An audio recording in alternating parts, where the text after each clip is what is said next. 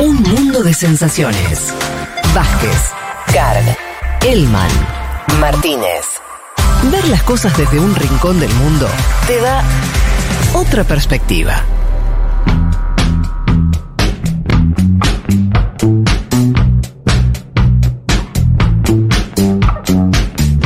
Nos metemos em, en el panorama de noticias, hay muchas, muchas cuestiones para charlar con, con ustedes. Em, empezamos por acá, empezamos por la región, si les parece. Ah, pensé que ibas a decir empecemos por la Argentina. Paro contundente en Uruguay. Sí, señor. ¿sí? De, contra la política de ajuste del gobierno de derecha de Luis Lacalle Pou, un paro de eh, la central sindical, de la PIT-CNT. Em, bueno, el reclamo era mejoras salariales, mayor presupuesto para vivienda y educación, rechazo al modelo de desigualdad. Es el cuarto paro general desde que asumió la calle, o sea, es un, eh, una constante, por así decirlo, para decirlo mejor. Claramente emerge, y lo digo por varias cuestiones, también por el famoso, la juntada de firmas por el- por- para, para frenar la, este, la- las leyes que finalmente, bueno, fracasó por, Consulta fallida, ¿no? Claro. pero me parece que se ve que claramente el sindicalismo es la punta de lanza de resistencia al gobierno de la calle Pou, ¿no? Tanto por estos paros, por esa, esa juntada de firmas, me parece que eh, es un poco lo que, lo que estamos viendo, ¿no? La resistencia social al gobierno de la calle tiene en el sindicalismo uruguayo, me parece un, un punto muy, muy importante. Pero porque ahí hay algo, Fede, una tendencia latinoamericana, te diría, que es que las economías de los países crecen, pero la gente no llega a fin de mes. Claro. Entonces ahí tenés una, una cuestión que, es decir, crece Uruguay a niveles prepandémicos. Pero está complicado comprar insumos básicos y la canasta básica. Entonces me parece que viene por ahí el, el lado de esta generalización de los paros. Que después hay que analizar, ¿no? Cuánto impacta de forma positiva o negativa dentro de lo que es eh, la valoración del gobierno. No me queda claro a mí eso. No me queda claro lo masivo que es eh, más allá del mundo sindical, de la izquierda. Sí. Creo que por primera vez hubo en los últimos meses, según leía, un poco más de valoración negativa que positiva del gobierno de la calle, Ajá. pero da la sensación de que el gobierno de la calle todavía aguanta y bastante Sí. bien, ¿no? Sí, no es un gobierno deslegitimado. Eso Claro. es lo que te digo. Eh, sí, hay un pulso. Bueno, la, la famosa, el famoso, la famosa consulta Sí. que Sí. termina ganando el gobierno de la calle Pou también muestra eso que vos decís. Pero al mismo tiempo me parece que es importante también que en un país, además de la disputa política en términos de partidos, exista organización social que también pueda, Claro. en un contexto con más o menor apoyo, esto como decís, bueno, más allá de la, de la coyuntura política, que defiende intereses. En ese caso, eh, me parece que es importante lo de PINCNT plantándose. Desde el Ejecutivo, el secretario de Presidencia, Álvaro Del- Delgado, salió a criticar, obviamente, eh, era obvio la, la medida, dijo, el PINCNT hace un paro general contra un anteproyecto de reforma de la seguridad social, que es un poco lo, lo que venía, eh, lo- que des- despertó el llamado al paro. Todavía no hay proyecto, todavía no hay reforma, pero sí hay un paro que perjudica a los que quieren estudiar y trabajar. Aunque pongan el palo en la rueda, la rueda va a seguir girando, ¿sí? Eh, claro, uno lee estas cosas desde Argentina y parece todo un diálogo casi de caballeros, como se trata. Viste que todavía Uruguay mantiene de ciertas formas, Sí. por más que para los modos uruguayos hay toda una este, una discusión política mucho más elevada del tono de lo que venían siendo, eh, desde aquí por lo menos se ve también más tranqui todo. Pero bueno, ese es un poco lo que ocurrió esta semana en Uruguay con, con este paro. eh, y cierro con lo que declaró eh, un dirigente del PCNT, Marcelo Abdalá, dijo, la gente no está llegando a fin de mes, hay una estrategia que está concebida como un modelo de crecimiento excluyente y de acumulación que es para unos pocos, un Bueno, poco lo que decíamos. lo que Sí. decías vos antes. Hay, hay también la aparición mediática fuerte de Yamandú Orsi, ¿no? El intendente de Canelones durante estas semanas y criticando, como vos decís, ¿no? Bien bajo las formas eh, uruguayas, una supuesta excesiva centralidad en la figura del presidente. Ajá. Eh, que aparentemente es cierto, digamos, la calle Pou es el conductor total de su fuerza política. Cuando vos nombrás a Delgado, que puede ser un posible Sí. Tiene menos alcance que la figura de Sí. la calle y demás. Pero bueno, esto de la centralidad en la figura del presidente parece que es un fenómeno latinoamericano. Recordemos que en Uruguay no hay reelección eh, Consecutiva. inmediata. Exacto. Tiene que dejar, tiene que pasar un periodo en el medio. Sí, tiene que apostar por un delfín, entre comillas, y esperar que no gane el Frente Amplio. Y a Orsi te lo marco porque Orsi y Carolina Cose son las dos personas que más eh, posibilidades tienen de acceder a ser candidatos. Creo que deberían ir a una interna, creo que irán a una interna. Orsi, candidat- eh, intendente de Canelones, Carolina Cose, intendenta de Montevideo. Bueno, seguiremos de cerca también eh, los amigos y amigas uruguayos y uruguayas que nos quieren contar un poco cómo está la situación. Escríbanos, eh, los leeremos. Otra, nos- si quieren, nos quedamos en América Latina. Sí. Y justamente decíamos que en Uruguay no hay reelección inmediata. Eh, en un país en el que no había reelección eh, tampoco, era El Salvador. ¿Y qué Pero pasó? eh, Nayib Bukele, el presidente de, de ese país, anunció, ¿sí? por eh, un discurso eh, también, eh, en realidad que era a propósito de la independencia de ese país, anunció que después de discutirlo, dijo, con mi esposa Gabriela y mi familia, le anuncio al pueblo salvadoreño que he decidido que seré candidato a la presidencia de la República.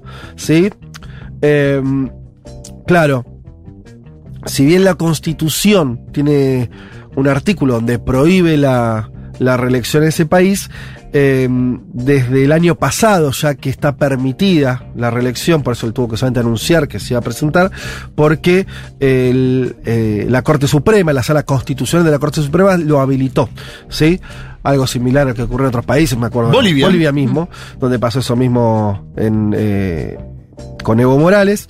Eh, así que bueno, esa es la, la novedad respecto al Salvador. Por supuesto que saltaron muchos constitucionalistas a decir que, que no se puede, porque efectivamente la constitución en su texto lo prohíbe. Eh, también esto sirvió para mm, que varios sectores políticos reforzaran esta idea de que eh, en El Salvador eh, el, poder judicial es un poder que, que ahora responde de forma muy, muy lineal a, a Bukele. Yo vi, ustedes saben que tengo una posición ambivalente, por lo menos no soy, no he condenado ni he etiquetado, así le diría todavía, a Nayib Bukele, en términos, en, mu- en muchos términos. Eh, o tengo mi propio etiquetado, que sé que es minoritario respecto de las caracterizaciones que se hacen en ese gobierno. Yo vi el discurso, ¿Y qué te pareció?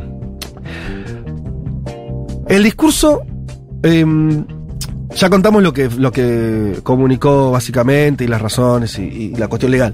Em, ¿Por qué para mí Bukele no tiene mucho que ver y se, se equivocan todos los que lo emparentan a con Bolsonaro, con la derecha, en Sí. así términos muy genéricos, yo qué sé? El tipo empieza su mm, eh, alocución y hace algo que está mucho más en la tradición de los nacionalismos, y te diría los nacionalismos hasta populares más que en otras tradiciones, sin que eso signifique que él también sea exactamente de esa familia, creo que no, pero le cuenta a la sociedad, le da un marco de dónde están parados. Dice, bueno, este país, El Salvador, nunca fue independiente, dijo. ¿Por qué nunca fue independiente? Porque en nuestros 200 años eh, siempre tu- estuvimos a merced de poderes extranjeros. Lo dice así, clarito. Eh, dice que además tuvieron muchos años de guerra y que esa guerra también expresó eh, a El Salvador como un territorio en disputa de los de grandes de grandes potencias mundiales. Estaba hablando de Estados Unidos, y además lo, dijo claramente, de Estados Unidos y también de la Unión Soviética en los tiempos de la Guerra Fría. Dijo que, y eso es, eh, también es, es cierto, parte de. Se, sabe y está recontraprobado la, la vinculación de, eh, de los gobiernos militares, de las dictaduras salvadoreñas con Estados Unidos en términos de armamento. También dijo que haya pasado lo mismo respecto del financiamiento por parte de la Unión Soviética de la guerrilla del FMLN. Y se paró la tercera posición. Entonces, lo primero que digo es, él está, lo está contando así, ¿sí? Y le dijo, El Salvador nunca fue ni independiente ni libre. Lo cual es cierto, digamos. Esa parte es cierta. Y no solo que la es valoración cierto. que se tenga de Bukele. Y no solo sé que es cierto, sino que no es un tipo de discurso que en general tengan liderazgos al estilo, repito, Bolsonaro o no sé, cualquier liderazgo, liderazgo conservador o neoconservador. En general no, no ponen el foco en ese lugar ni narran eso de esa manera. Y termina en lo que es su caballito de batalla, que ya lo hemos discutido acá con Juan en su momento y demás.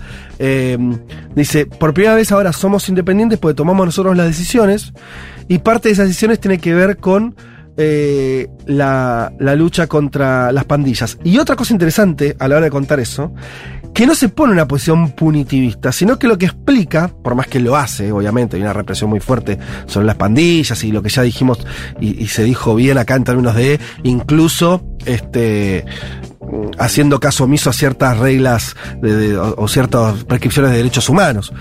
Ahora bien, cuando él explica el fenómeno, también lo pone en términos, eso me pareció muy interesante, en términos de la independencia o soberanía del país. Dice, ¿qué es lo que pasó? Cuando termina la guerra, de la Guerra Fría, la que eh, El Salvador quedó subsumida, pensamos que venía la paz, pero no vino la paz, vinieron las pandillas. Y ustedes saben cómo se crearon las pandillas, le dice a los salvadoreños. Eh, Bill Clinton dice, cuando era presidente, nosotros teníamos muchos exiliados y teníamos mucha gente que se había ido por cuestiones económicas a vivir a Estados Unidos. Ahí se empezaron a conformar pandillas, nombró, no, me, no recuerdo los nombres, dos o tres pandillas, y dice, pero estaban actuando en Estados Unidos. Bill Clinton, sin avisarle al gobierno de El Salvador, los mandó acá de vuelta, sin ni siquiera decirnos que eran gente que había cometido delitos Los en- deportó, en digamos. Estados Unidos. Los deportó masivamente.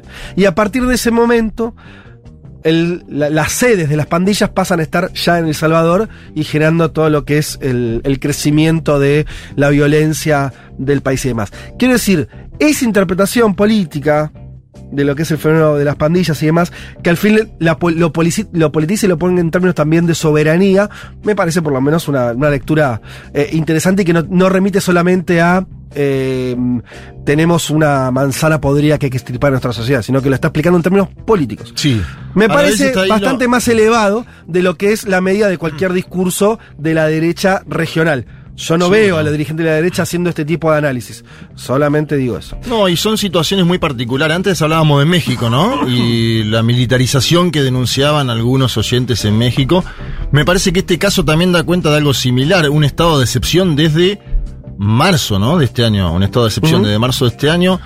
52.000 personas detenidas, una parte de las pandillas, sin lugar a dudas, porque hubo una confrontación grande de Bukele, también denuncian que hay, es un poquito más extendido, ¿no? Esas detenciones. Son países muy peculiares y particulares. Me parece que hace bien en poner como la diferencia en decir el discurso Claro. es diferente. Ahora, la acción también es una acción a estudiar y analizar, ¿sí? Sí, que, Eh, que es difícil, digamos, etiquetarlo. O sea, comparto esto, ¿no? Etiquetarlo o compararlo incluso con Bolsonaro. Porque de hecho, me, me acuerdo, lo contamos acá cuando hicimos el perfil, ¿no? Eh, Bukele sube por izquierda y sube con el Frente Martí porque de hecho le había hecho la campaña, Sí. le había ido muy bien. Digo, no es alguien que surge además de, de la, de, de la derecha. Y que tiene una postura, de hecho, me acuerdo cuando también leímos su tweet, ¿no? Esto cuando se conoció que Estados Unidos restablecía una cierta vínculo con Venezuela, ¿no? Y termina diciendo, bueno, Estados Unidos es quien dice qué Sí. gobierno es bueno y qué gobierno es malo y, y cuando le conviene, bueno, una cosa por el estilo. Digo, tiene esas cuestiones, si se quiere, me parece, en política exterior y, y particularmente con Estados Unidos, porque también es un Estados Unidos que lo viene criticando muy fuerte a Bukele por esto de no respetar el Poder Judicial eh, y demás. Pero después, en términos económicos, me parece que es mucho más liberal. De hecho, hemos contado incluso lo de la moneda, se me fue el nombre Bitcoin, ahora, de lo- del Bitcoin. Digo, bueno, ni hablar en materia de derechos humanos Sí. y todo esto, lo de las pandillas, que les dice a los pandilleros, si ustedes siguen atacando, no les doy de comer a los que tengo en la cárcel. Ajá. No, no les doy ni una frazada, no tiene, digo, un montón de cuestiones que tampoco podrían encasillarse en alguien de, de izquierda, ni, ni de progresismo, digo, muy, Por eso muy yo, lejano yo de eso. otra palabra que es el nacionalismo. Sí. Sí. Y, digo, y ese nacionalismo para un país, pensemos que El Salvador, sea, la dimensión, del- para el, El Salvador decidir cosas, para Sí. un país, es, es algo, es algo que no existe. O sea, no, eh, a priori son países que no tienen. No, y que, que lo critica y sigue y tiene muchísima popularidad, digo, a priori, en Sí. esta postura, ¿no? De, de mantenerse tan anti Estados Unidos y sin embargo no parece que le genere algo el, que- el- el mal vínculo. Es lo que contaba Celaya sobre Honduras, que antes de nombrar un ministro tenían que mandar a la embajada de los. Estados Unidos Claro. de América quién era el ministro. En ese caso, Sí. totalmente lo comprendo a Nayib Bukele decir no tenemos que hacer eso, tenemos que ir por una salida nacional donde yo pueda designar a quiénes van a ser mis ministros, digamos, una cuestión tan básica como esa que en Centroamérica sigue siendo tan discutida, ¿no? Totalmente. Eh, obviamente que se, que, que- que se discuten muchas cosas. Obviamente, una que por lo menos hoy, hay ahora que ver mañana, está todo esto de que eh, se lo di- muchos dicen, no, bueno, ahora Bukele va a empezar a, a tener este, medidas más eh, dictatoriales y demás. Eso habrá que verlo. Por ahora, todas las reformas que hizo fueron dentro del esquema eh, jurídico de su país. Quiero decir, incluso cuando se dice Bukele removió la Corte Suprema, sí, lo hizo con una mayoría en el Congreso, que es la forma en que se remueven los jueces. O sea, no- nada para decir, ¿eh? En términos de estructura legal. Si después vos podés decir, ah, bueno, sí, pero creo que había sacado un decreto en el cual jubilaba a gran parte de la corte, venía por ese lado el, la No, no, no, crítica. pero tenía, tuvo dos tercios del. Sí, sí, en la elección Congreso. ganó, ganó claramente el partido de Bukele para la Además que ganó la elección en el Congreso, tiene una mayoría, eh, de hecho lo dijo Sí, ayer. sí, de la elección. Recontras, mayoría, o sea, de, de, de mayor a dos tercios. Sí, sí, que sí. en cualquier país te permite hacer casi cualquier cosa, eso es lo que estoy diciendo, ¿no? Sí. Eh, es así. Eh, ¿Qué les iba a decir? Lo del Bitcoin también era un intento de salida nacional en un punto.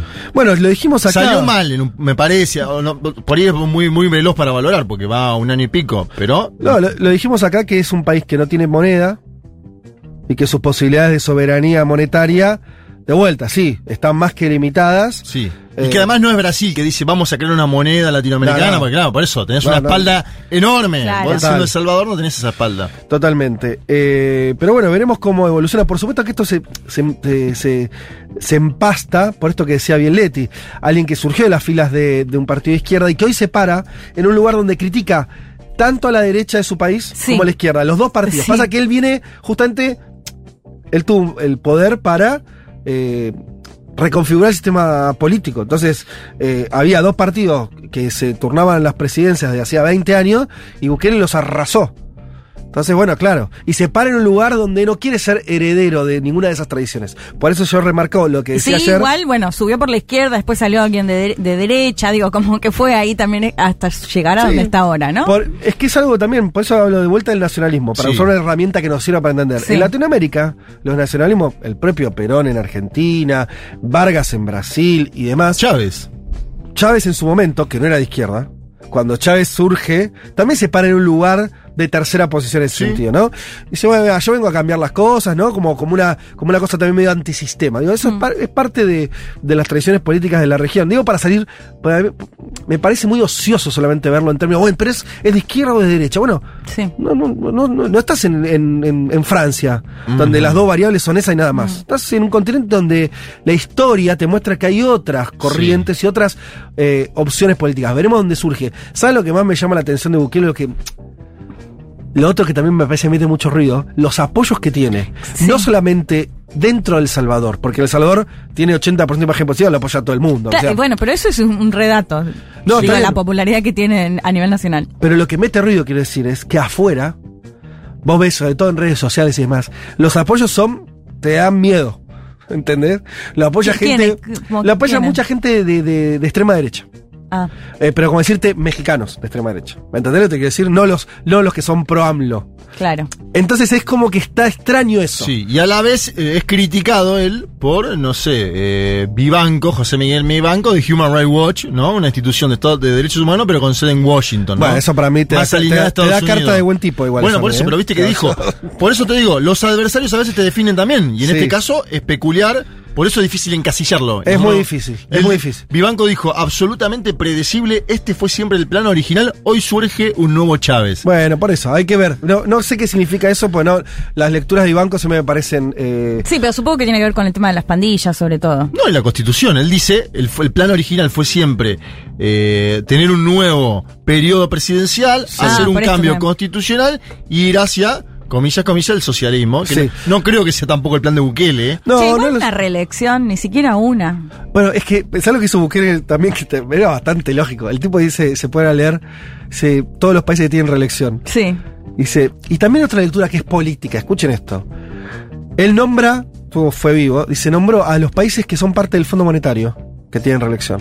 Son todos. Sí. Sí. Salvo Corea. Yo no sabía, no tiene reelección. El resto de todos los países, que son todos países desarrollados, dice, Bukele dice, estoy hablando de países desarrollados. Hmm. Y agrega algo, que para mí también hay un punto ahí. Dice, qué extraño que todos los países desarrollados tengan reelección, muchos indefinida, y sea en nuestra región donde hay muchos casos de países que no la tienen o la tienen con dificultad. Es verdad. Y es cierto. Es verdad. Es que Es esto que decíamos de, vez- de Uruguay y Chile también, que tiene esto de la Exacto. reelección que no puede ser consecutiva Total. también. A la vez es el mismo Bukele, digo, como también para ponerle grises al, al lugar, ¿no? Que llamó dictadores a personas ambivalentes como Juan Orlando Hernández Sí. y Daniel Ortega, Sí. porque lograron también, a través de mecanismo judicial, acceder a nuevos mandatos, a postularse a nuevos mandatos. Y es lo que está haciendo él ahora. Sí. pero me parece que hay una diferencia cuando es un solo gobierno el que llevas que cuando ya llevas varios años en el poder. Sí, sí. Ahí se- es otra, me parece la O cuando tenés presos a opositores, cosa que Claro, no tiene. que no el- participa en la oposición en, en la elección. pre- Presos dirigentes, no, no. No sabemos, no sabemos. A ciencia cierta. Y lo sabrías. ¿Dirigentes? No, no, lo que te digo Ah, es. en El Salvador Lo que te digo es: El Salvador son 52.000 detenciones, una buena parte de ellas de las maras. Mm, A mí no me queda claro que sea solo contra las maras, pero no, bueno. está, está claro es que una van- discusión un poco más amplia. Si, si hubiese dirigentes, conoceríamos Lo los nombres de los dirigentes. ¿sí? Infobae te, te hubiera avisado. No te preocupes que te hubiera puesto un aviso grande. Bien, bueno, hasta ahí entonces la- las novedades de América Latina. Nos queda un segundo eh, momento de, de panorama porque tenemos también... Ah, ahora comento algo más de la región, eh, pero tenemos todo lo que tiene que ver con eh, guerras nuevas que surgen por ahí, ¿no? Armenia invadida. ¿Sí? Por Azerbaiyán. Sí, eso es Eh, tremendo. ¿eh? complejo esa guerra, triste, y, y además que, que es compleja Un poco entender. mediatizada, ¿no?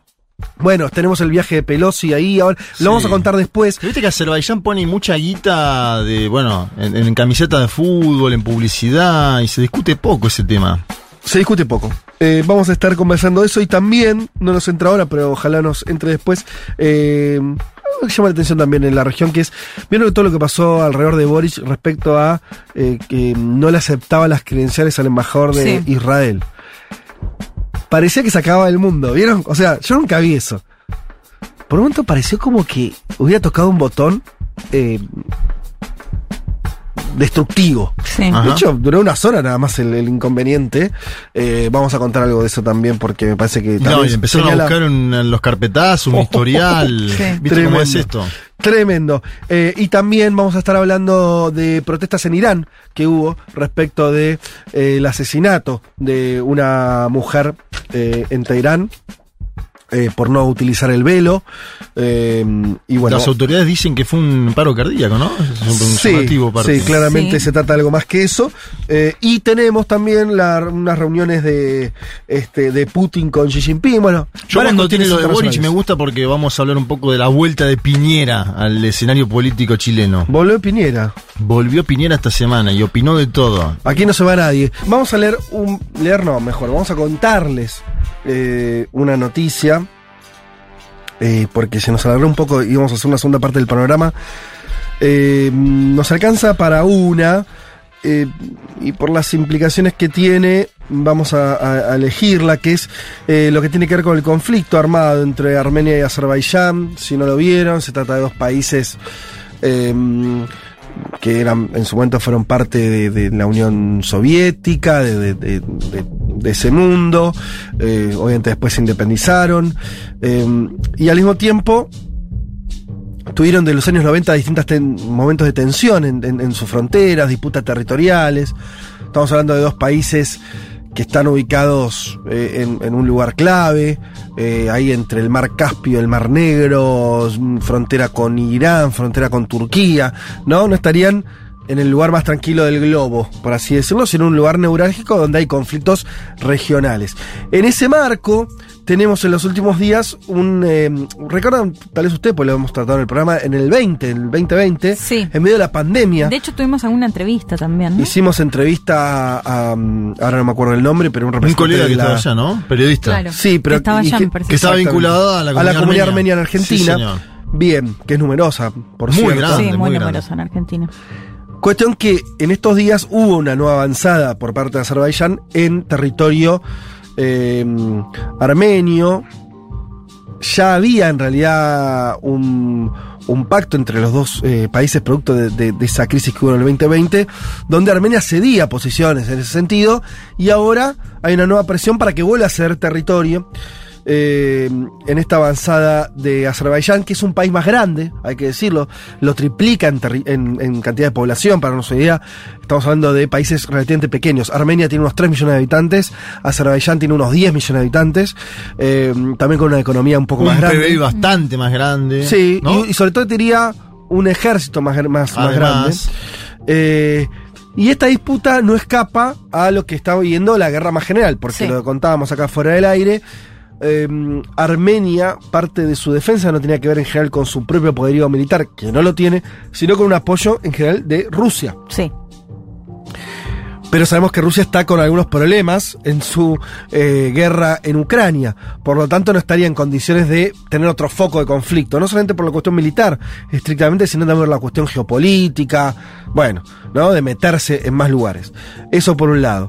Eh, y Azerbaiyán, que justamente ve esa debilidad y por eso hace el- el- la invasión ahora, tiene otra, otras en la manga Sí. que se dice menos, por la- una razón que se- la van a entender ahora, que es que Azerbaiyán es un país que en los últimos meses, en los últimos cinco meses, estrechó muchos vínculos con la Unión Europea Mm. porque va a ser un proveedor clave de gas. O sea, Europa, que cortó los lazos de gas con el- eh, su gran proveedor, que era Rusia, hizo un acuerdo económico muy relevante con Azerbaiyán para que eh, Azerbaiyán le venda gas ahora en este próximo invierno. Y además, Azerbaiyán tiene justamente, eh, es, es país origen de la producción de gas y de tuberías que van de su país, pasan por Turquía y llegan a Sí. Europa. De hecho, ahí está Turquía, que también es el otro gran aliado por la rivalidad histórica que tiene con Armenia. Turquía, que fue el que autor cometió un genocidio genocidio, a principios del siglo. XX, hace 100 Sí. años, y además es aliado justamente de Azerbaiyán en esta, Sí, y que también de hecho ahí económico. es interesante porque está Erdogan, el presidente turco, que juega un rol clave en la guerra en Ucrania, ¿no? Porque es quien habla con Putin, Sí. quien no está a favor de las sanciones, pero a su vez también vi- viajó a Ucrania, por ejemplo. Digamos que todos los eventos dan que Ar- Armenia está medio patriqui, porque Sí. tiene está complicado en, eh, de por sí para defender con sus propios... Sí, como que en la balanza está, está muy desbalanceada la situación. está desbalanceada del vamos y además del contexto le está permitiendo a- al más grandote tener más fuerza que, más que Armenia. Eh, y en las últimas horas se conoció, veremos qué efecto tiene o no, Sí. un viaje de Nancy Pelosi que se convirtió de pronto en una especie de... de ¿Dónde hay lío? Vaya, manden Sí, a Pelosi. Donde hay quilombo, va Pelosi ahí a, a poner la cara. Recordemos, Pelosi tuvo un viaje muy polémico Sí. a Taiwán eh, que hemos contado acá. Eh, le mojó la oreja a China, China respondió con eh, ejercicios militares y demás. Y ahora viajó a, a Armenia. Eh, creo que ya se fue, o, o no sé si. eh, estuvo, viajó a- el día de ayer, estuvo, aterrizó, entiendo. Sí, sí, hoy domingo, Armenia. hoy domingo estaba en Ereván. Ah, todavía está en la capital. Bueno, todavía está en Armenia, entonces. eh, ahora, ¿qué significa eso como gesto de Estados Unidos? Porque ahí está un poco el tema. Eh, ¿Es más que un gesto simbólico? No. Algunos dicen que no. ¿Por qué Pelosi, y esto mi fuente es el New York Times, lo digo porque puede ser creíble o no, Mm. es una fuente que para mí, en términos de boca demócrata, juega bastante bien, es- son ellos. Eh, y donde ahí eh, el New York Times un poco lo que, lo que narra es el peso que tiene eh, el éxodo armenio, ¿sí? Sí. La diáspora armenia Sí. en, en Estados Unidos. Es una diáspora. En Argentina, como dijimos, tiene una comunidad grande, en Estados Unidos también. Y como que estuvo medio casi la elección obligado de a. medio término. Claro. Sí, también en términos eh, económicos, y, digo, en, en- en- en el juego de las influencias en Washington y demás. Ajá. Ahora, que el viaje responde un poco a eso y no tanto a que Estados Unidos vaya a jugar muy fuerte a parar la guerra eh, y a oponerse a Azerbaiyán. ¿Por qué? Porque se juega esto otro, la cuestión del gas y Europa. Sí, te- dos cosas con eso. Pero mirá. bueno, veremos. Azerbaiyán dice, denuncia que el viaje de Pelosi tiene que ver con el lobby armenio en los Estados Unidos, lo que decías claro, vos. exactamente. Eso es lo que dice Azerbaiyán hoy. Y por otro lado, algo que no hay que dejar de nombrar, y lo del gas es sintomático, Francia fue uno de los países, ¿no?, en, en denunciar el tema del genocidio armenio, ¿no? Francia, la Argentina y Uruguay eran los tres países cabeza de denunciar eso. Sí. Y son países que ahora están manteniendo cierta, entre comillas, neutralidad ante este escenario de ataques de Azerbaiyán. Lo marco porque lo de Francia, desconozco las motivaciones del Argentina y Uruguay, tampoco me voy a poner a hacer un análisis geopolítico de eso hoy. Pero lo de Francia, si uno lo hila con la cuestión del gas y Europa, Olvídate, es 2 lineal. más 2, 4. Sí, sí, sí. 2 más no, 2, Europa 4. no está diciendo nada. Claro. Lo cual es de la, del, del. A mí me causa mucha gracia los europeos tan imbuidos creen que están haciendo una guerra moral en Ucrania, ¿no? Eh, bueno, eh, en fin, más que moral, mm, están. eh, están con, con- unos. con- están con una direccionalidad tan evidente en términos de, de intereses. Una, una moral flexible. Claro, pero si es flexible es moral, ¿no? Es como decir. No, no, fue irónico. Si tenés- pero- claro, no, yo sé, pero digo, es que es, un, es una contradicción en los propios términos. Hmm. La moral es algo que si vos la flexibilizás mucho, es que ya no, ha- no es, es otra cosa, no Sí, es sí. moral. Serán intereses, como ponerle un nombre más que, que se adecue a lo que estás haciendo. En fin, así las cosas.